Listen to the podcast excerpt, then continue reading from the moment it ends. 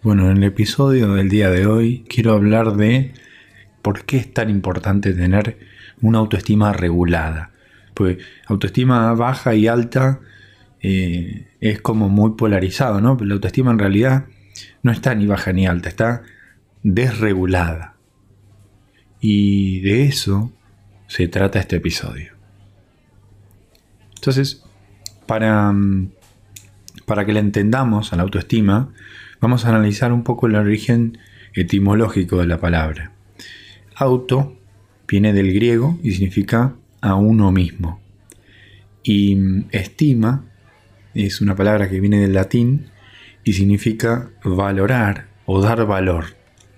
Es decir, que cuando uno se pregunta cómo es mi autoestima, en realidad lo que, lo que se está preguntando es qué tan valioso me siento o cuánto valor me doy a mí mismo.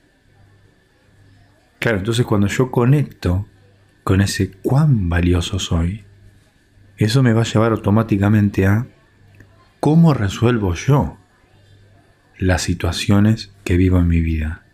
Por ejemplo, si siento que soy una persona fuerte y capaz, eso me va a llevar a resolver las dificultades que vaya en mi vida, los eh, desafíos que yo me ponga o conseguir los objetivos que yo me marque con más facilidad que si yo siento o pienso o tengo la certeza de que soy una persona eh, incapaz o que soy una persona débil o que soy una persona que no estoy a la altura de las circunstancias o que no soy suficiente. Entonces después, bueno, también si yo pienso que soy una persona poco importante o poco valiosa, eso probablemente me va a llevar a tener miedo a, que nadie me elija, a que nadie me quiera.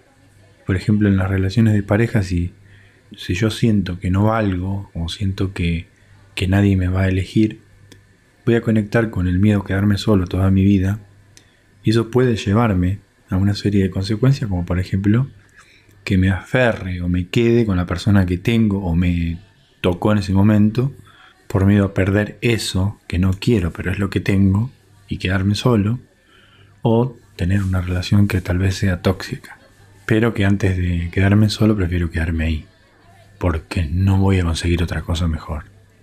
O también me puede llevar a situaciones como dejar pasar oportunidades. Esto pasa mucho, que las personas dejen pasar oportunidades importantes en la vida, como el cuento, que hacer con una oportunidad. Eh, o evitar postularte a trabajos donde por ahí tienes la oportunidad de postularte e ir dejando pasar esas oportunidades porque uno siente inseguridad, uno siente que no está a la altura. Y claro, eso va a generar ansiedad y esa ansiedad va a generar muchos otros síntomas, angustia, frustraciones y también síntomas que pueden tener que ver con la depresión. La, la autoestima es la base de la gran mayoría de los problemas que vivimos los seres humanos. Y la autoestima se construye principalmente entre los 4 y los 10 años de edad. Y hay una forma de entender cómo desarrollamos nuestra autoestima que, es, es como una teoría biosocial y se explica de la siguiente manera. Imagínate que vos tenés un cerebro, es decir, vos naces con una biología específica, que te hace pensar, te hace tener el ojo puesto, por ejemplo, en el detalle o, en los errores, más que en las otras situaciones. Y es una característica biológica. Entonces podemos decir que es un componente biológico el cerebro. Uno nace con ese cerebro, con esa característica. El segundo factor es nuestra crianza, nuestra socialización primaria en nuestro núcleo familiar donde nos enseñan, aprendemos cosas en base a cómo es nuestra familia. Y yo para esto siempre hablo de tres familias diferentes, son tres familias tipo, que en realidad la familia real es un poco una mezcla de esas tres. Entonces imagínate que la primera familia es una familia caótica.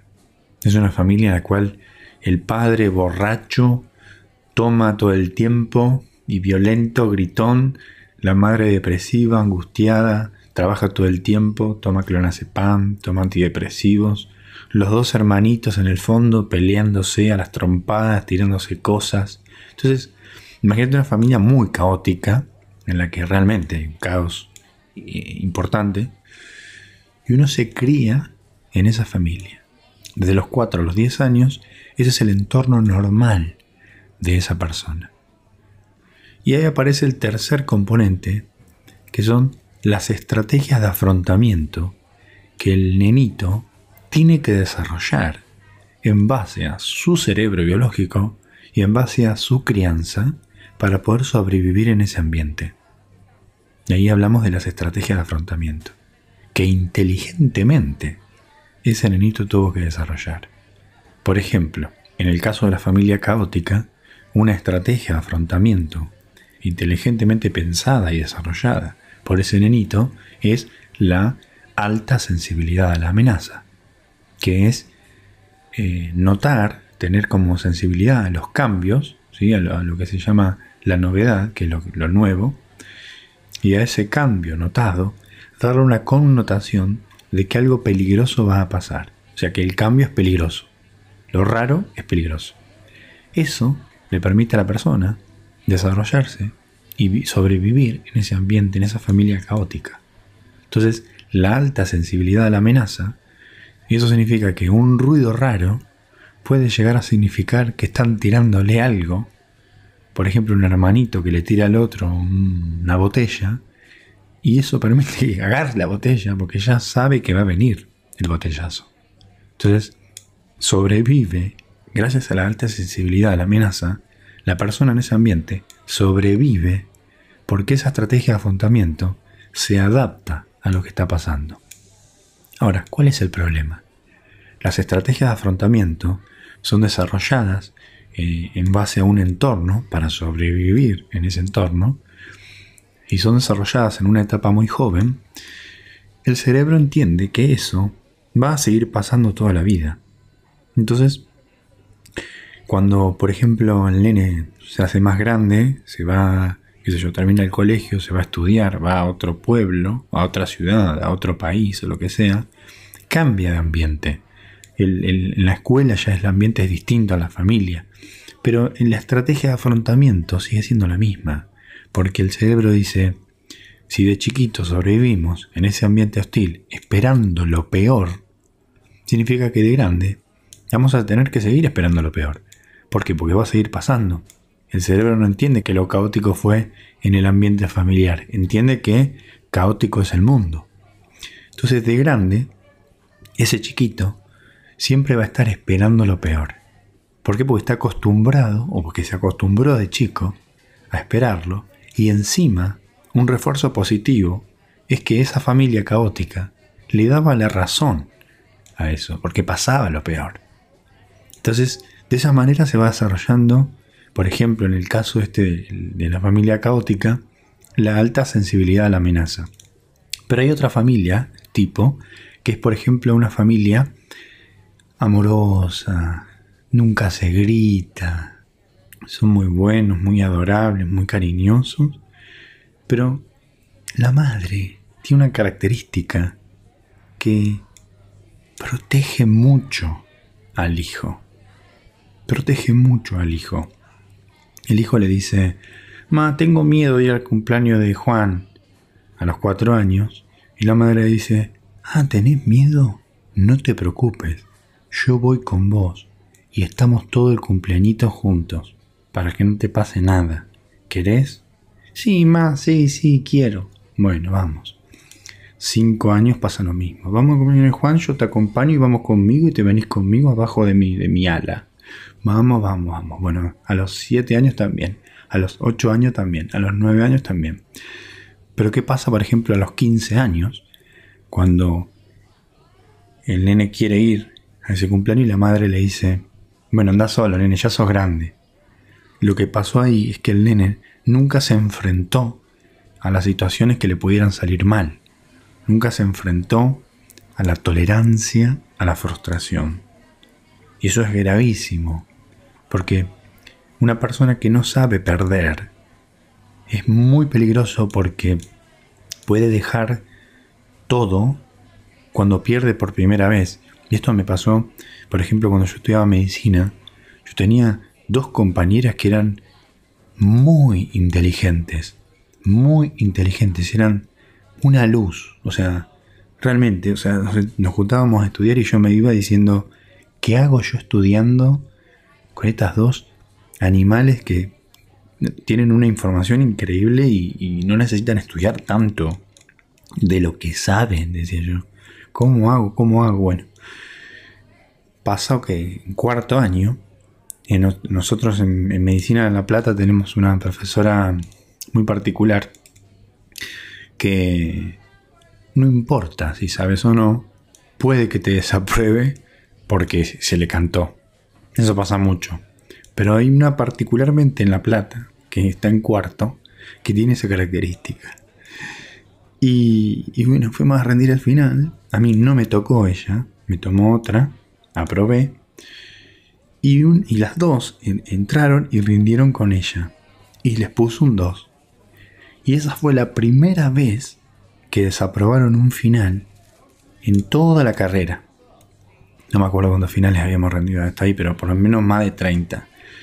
Y, y esas chicas dejaron, las dos dejaron la carrera. No pudieron tolerar la frustración, o sea, fue tan grande la, la frustración que le generó el haber desaprobado un examen, que sintieron que no iban a ser capaces de ser médicas porque desaprobaron. Ya tenían esa idea de Dios bien, diablo mal, o sea, si, si no me saco un 9 o un 10, no sirvo. ¿Por qué? por nunca haber encontrado un lugar donde puedan tolerar la frustración. Porque el colegio eran chicas 10, en la facultad también, hasta que te tocó esta profesora que... Entonces, tolerar la frustración es muy importante y tiene mucho que ver con tu autoestima, porque en realidad no tolerar la frustración significa que vos crees que no sos capaz porque pasó tal cosa. Porque desaprobaste ese final, no sos capaz de ser una buena médica. O porque una cosa que te pasó te define tanto que es imposible tolerar eso. Y, fueron dos personas que dejaron por esa situación. Y yo dije, wow, me quedé anonadado en ese momento. Pero después, bueno, analizando y estudiando comportamiento humano, me di cuenta que era que nunca se habían encontrado en situaciones donde las cosas pudiesen salir mal. Y eso puede ocurrir en familias donde eh, los padres son sobreprotectores de los hijos.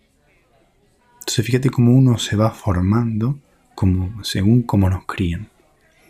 Y hay una tercera familia tipo, que es una familia también muy como la segunda, amorosa, eh, amable, muy buena y todo, pero muy exigente, muy exigente.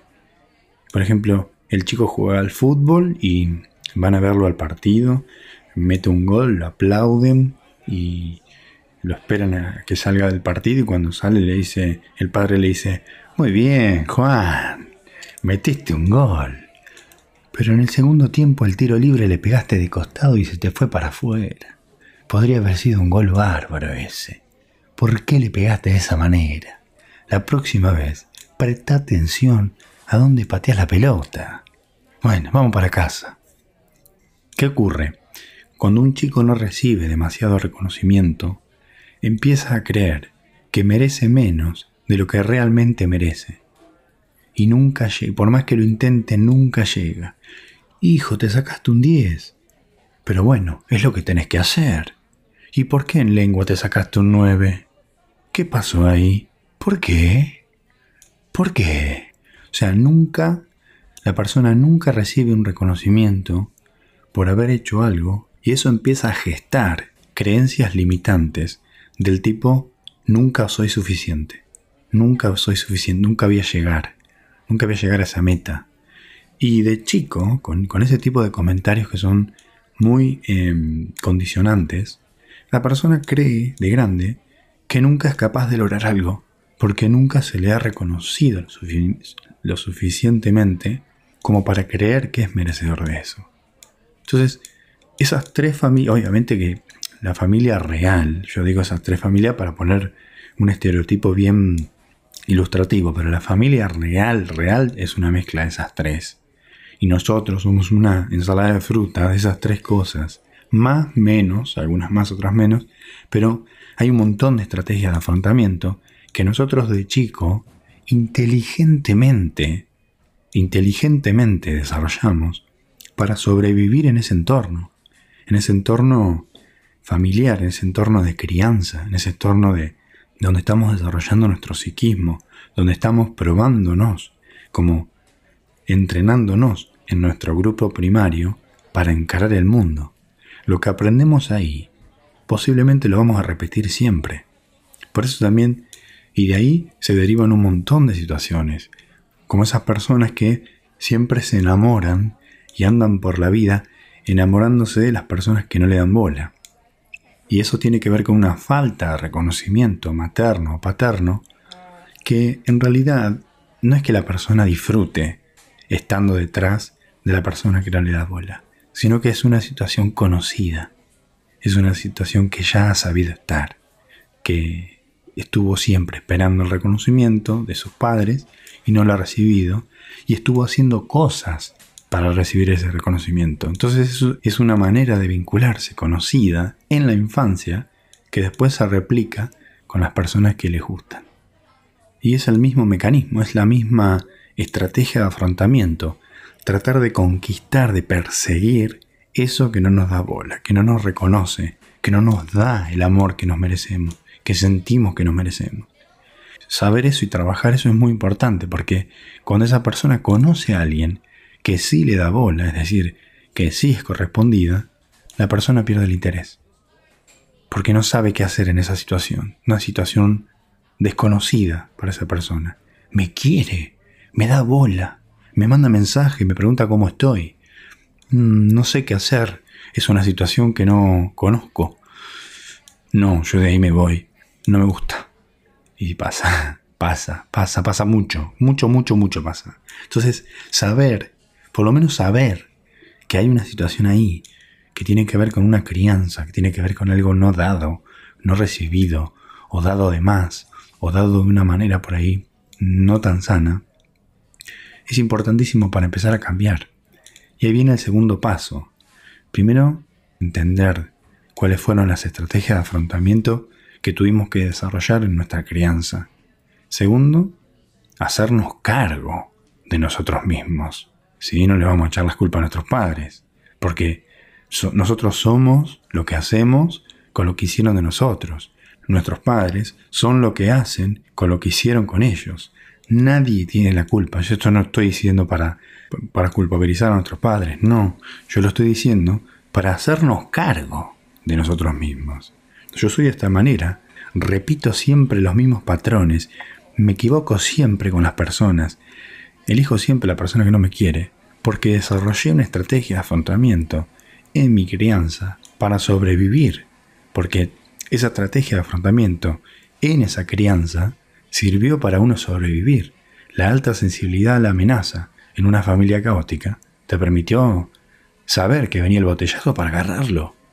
Era importante eso, saber que, que si se levantaba la voz había que rajar porque se armaba un quilombo es útil en ese momento saber eso.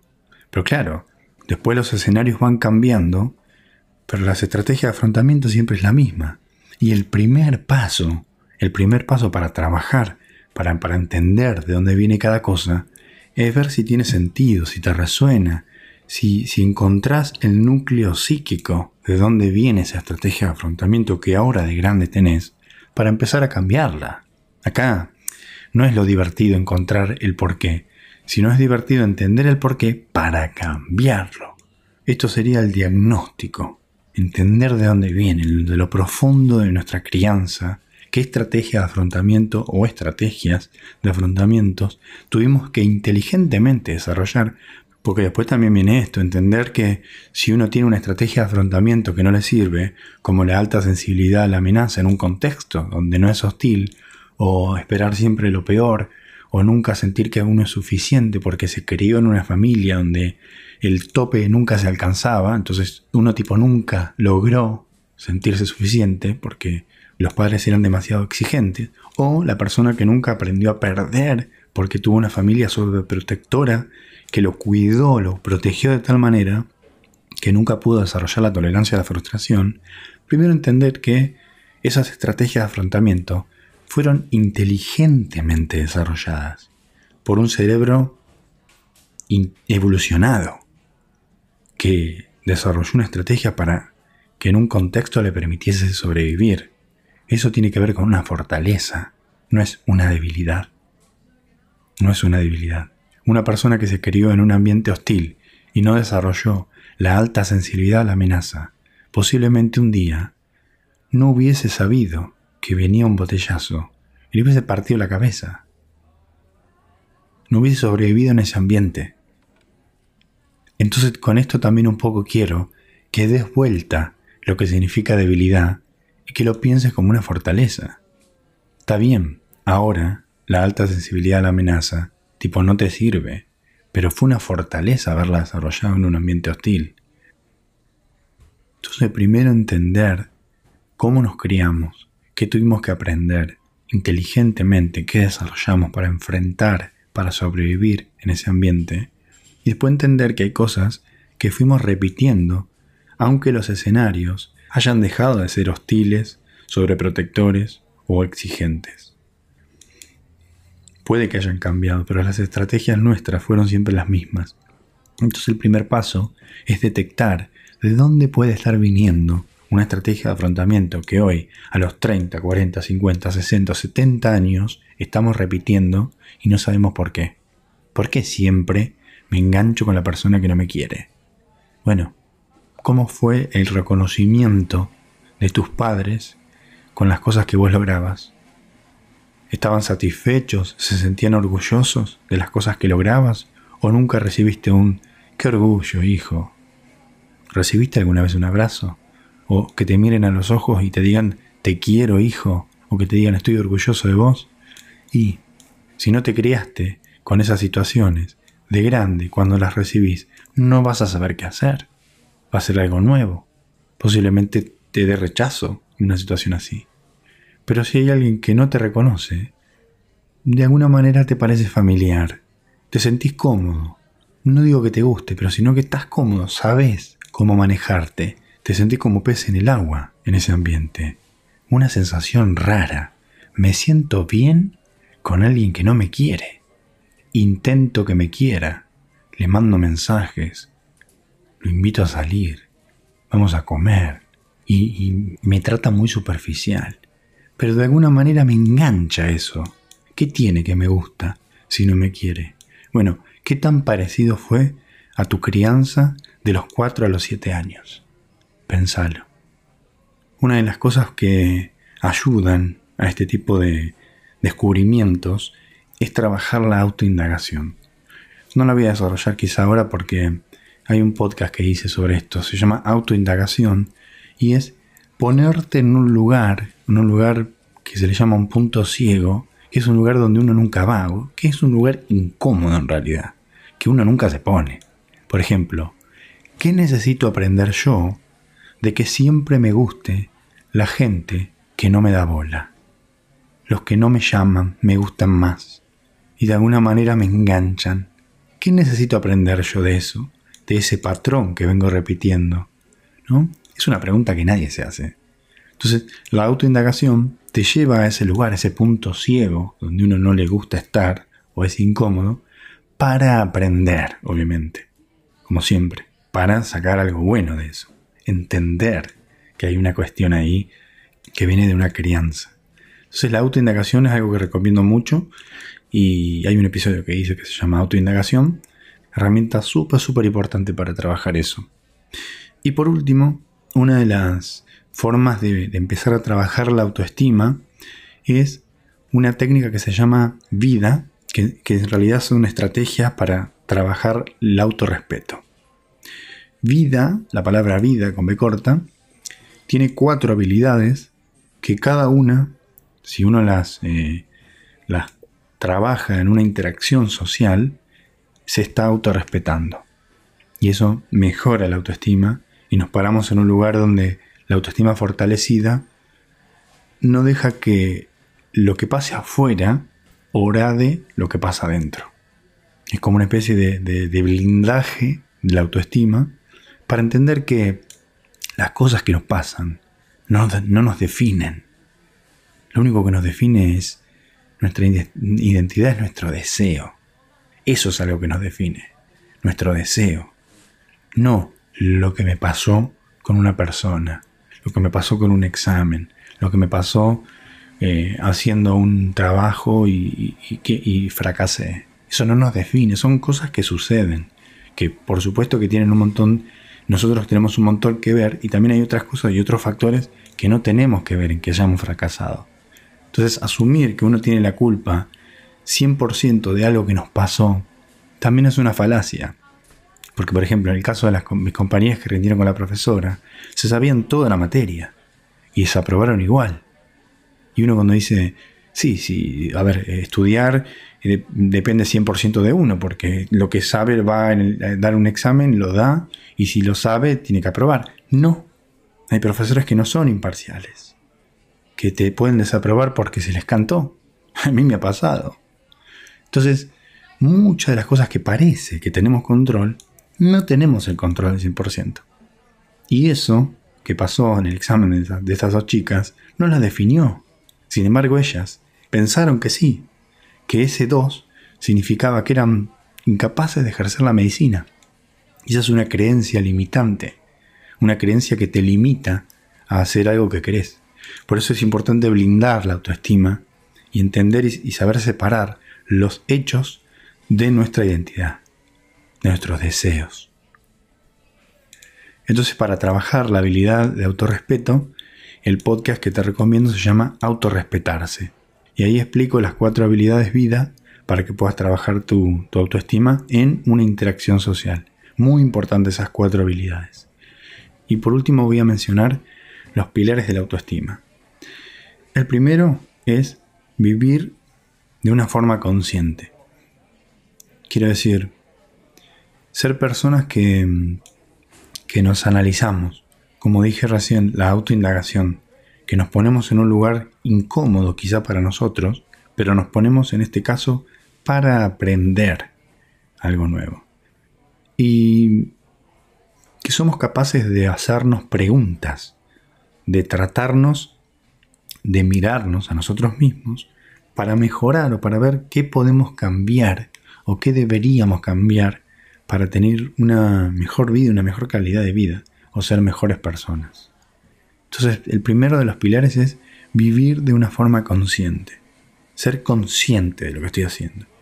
Sé por qué estoy haciendo eso y para qué. Después hay otro pilar que es el de la aceptación de uno mismo. La autoaceptación. Aceptarnos eh, significa abrazarnos por ser como somos. Eso no lo podemos hacer sin conectar con algo que para mí es muy importante, que es nuestro niño interior.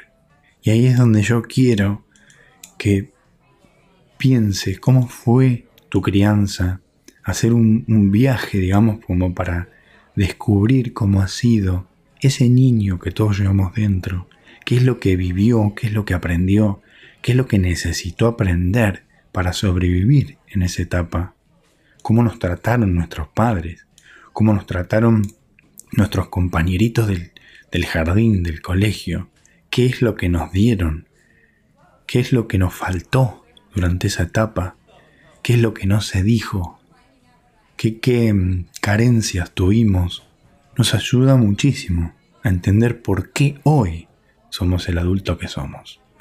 Porque hoy seguimos teniendo la misma estrategia de afrontamiento que teníamos en nuestra infancia.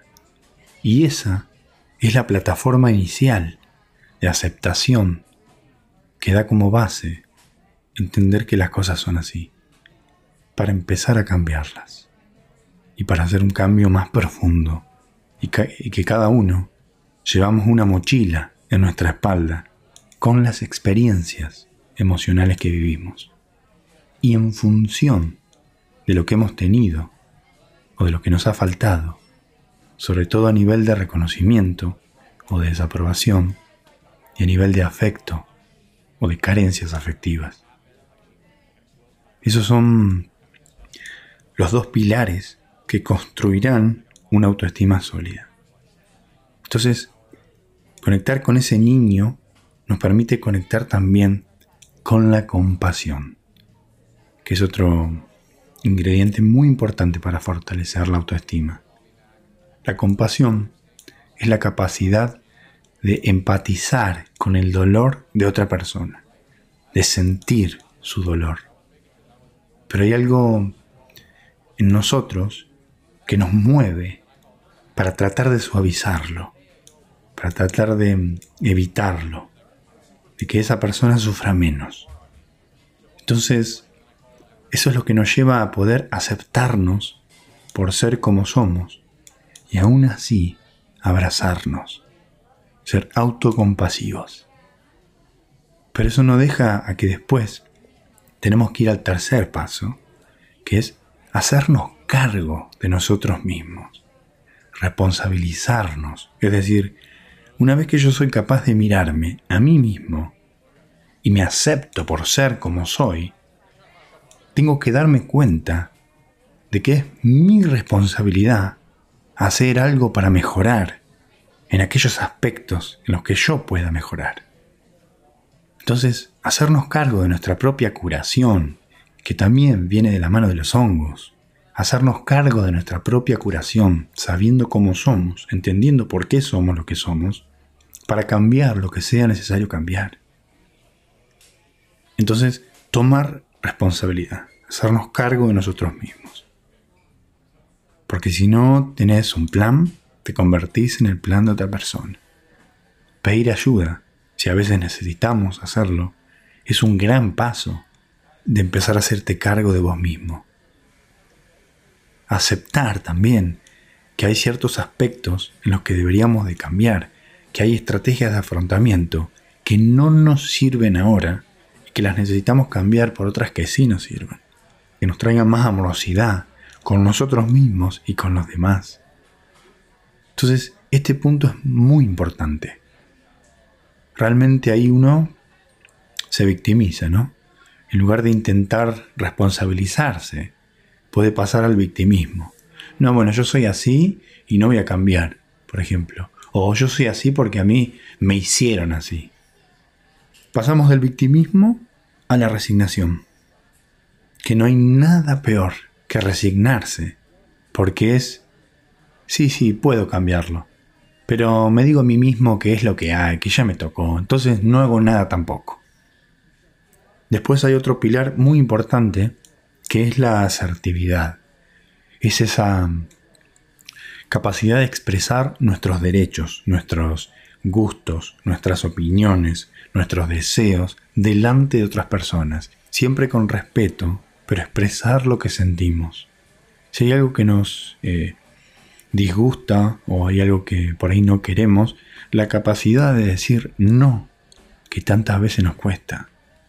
Cuando nuestra autoestima no es lo suficientemente sólida, porque tenemos miedo a lo que pueden pensar, o a generar una discusión, un conflicto, o a, lo que nos dirán, o a quedarnos solos, entonces ese punto es muy importante.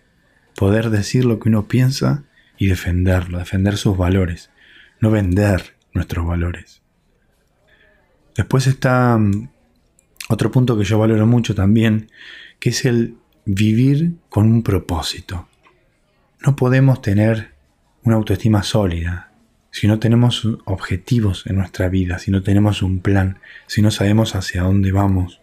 De hecho, yo creo que hay pocas cosas que generan tanta ansiedad en el ser humano y esto lo digo por haber trabajado con muchas personas con ansiedad, como sentir que uno va a la deriva, que no sabemos hacia dónde nos dirigimos, que nuestra vida no tiene dirección. Entonces, fijarnos propósitos, tener una meta para después poder ir evaluando si los pasos que vamos dando, digamos, nos van acercando hacia esa dirección o no. Y bueno, y es el camino, ¿no? Si tenemos que reajustarnos o también tenemos que volver para atrás, y recalcular y continuar, también es muy importante. Tener un propósito, tener un plan, tener una intención. Y el último pilar sería eh, vivir de una forma íntegra, ser personas íntegras. Y lo quiero explicar de este modo. Deberíamos ser personas que tratemos de promover la autoestima en los demás. Y eso significa ser un ejemplo, es decir, tratar a todos por igual, tratar a todo el mundo con respeto, no juzgar, no etiquetar a las personas, ser claros con lo que queremos, con lo que decimos que queremos, con cómo lo comunicamos, dejar espacio, aceptar a los demás como son, pero poner límites también, poder decir que no. Entonces, cuando más vivamos como personas íntegras, fortaleciendo esos seis pilares, más vamos a crear también en nuestro entorno personas con nuestro ejemplo, con una autoestima sólida. Una persona con autoestima sólida no anda por la vida jodiendo a los demás, no anda por la vida hinchando las pelotas. Detrás de una persona mala hay alguien sufriendo. Hay una estrategia de afrontamiento desadaptada. Entonces ese es el primer paso para desde adentro empezar a vernos como personas merecedoras de una vida que vale la pena ser vivida. Bueno, eso es todo por ahí. Espero que te haya servido. Estamos conectados y unidos, unidos de corazón. Un beso grande.